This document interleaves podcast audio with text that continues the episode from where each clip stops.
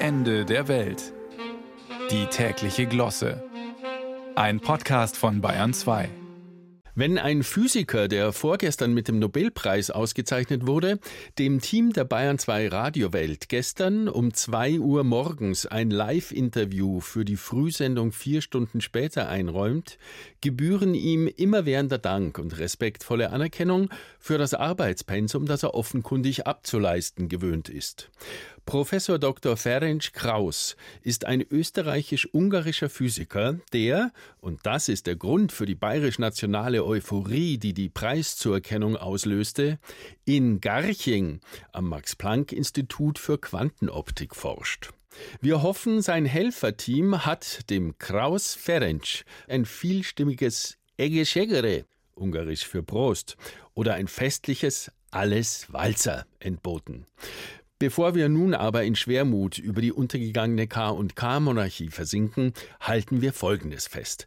Vom vor mehr als 20 Jahren abgeschalteten Garchinger Forschungsreaktor, genannt Atomei, fiel immer schon ein silberner Abglanz auf die Ismaninger Weißkrautfelder nördlich von München, aufs Schönste versinnbildlichend, was der fruchtbaren Ackerfurche unseres herrlichen Freistaats auch an Geisteskraft entspringen kann.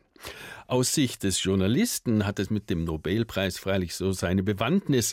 Nationalität und Forschungsstandort der Prämierten zu vermelden, ist unsere einfachste Übung. Dann aber müsste man in der vom Nachrichtengenre vorgeschriebenen Kürze schon auch erläutern, worin Arbeit und Leistung bestehen, die soeben als preiswürdig hervortreten.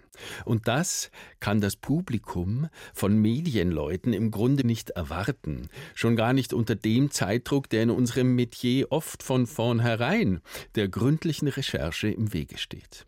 Deswegen muss es hier genügen, Kraus eigene Worte zu zitieren. Zusammen mit vielen Teams und Einzelforschern sei es ihm gelungen, so Kraus bescheiden, die schnellsten Vorgänge in der Natur außerhalb des Atomkerns, nämlich die Bewegungen der Elektronen, in Echtzeit zu verfolgen. In Echtzeit verfolgen, das klingt geradezu gemütlich, bis man erfährt, dass eine Attosekunde dasselbe ist wie das Milliardstel vom Milliardstel einer Sekunde.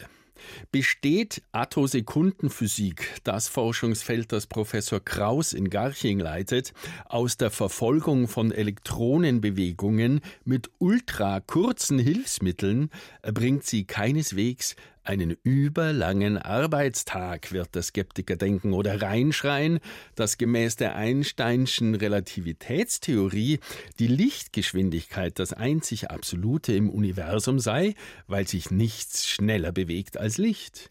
Dem aber halten wir Bayern entgegen, wir alle sind jetzt Garchinger und beschreiben die Attosekunde trefflich mit Gores, bevorst hinschaust.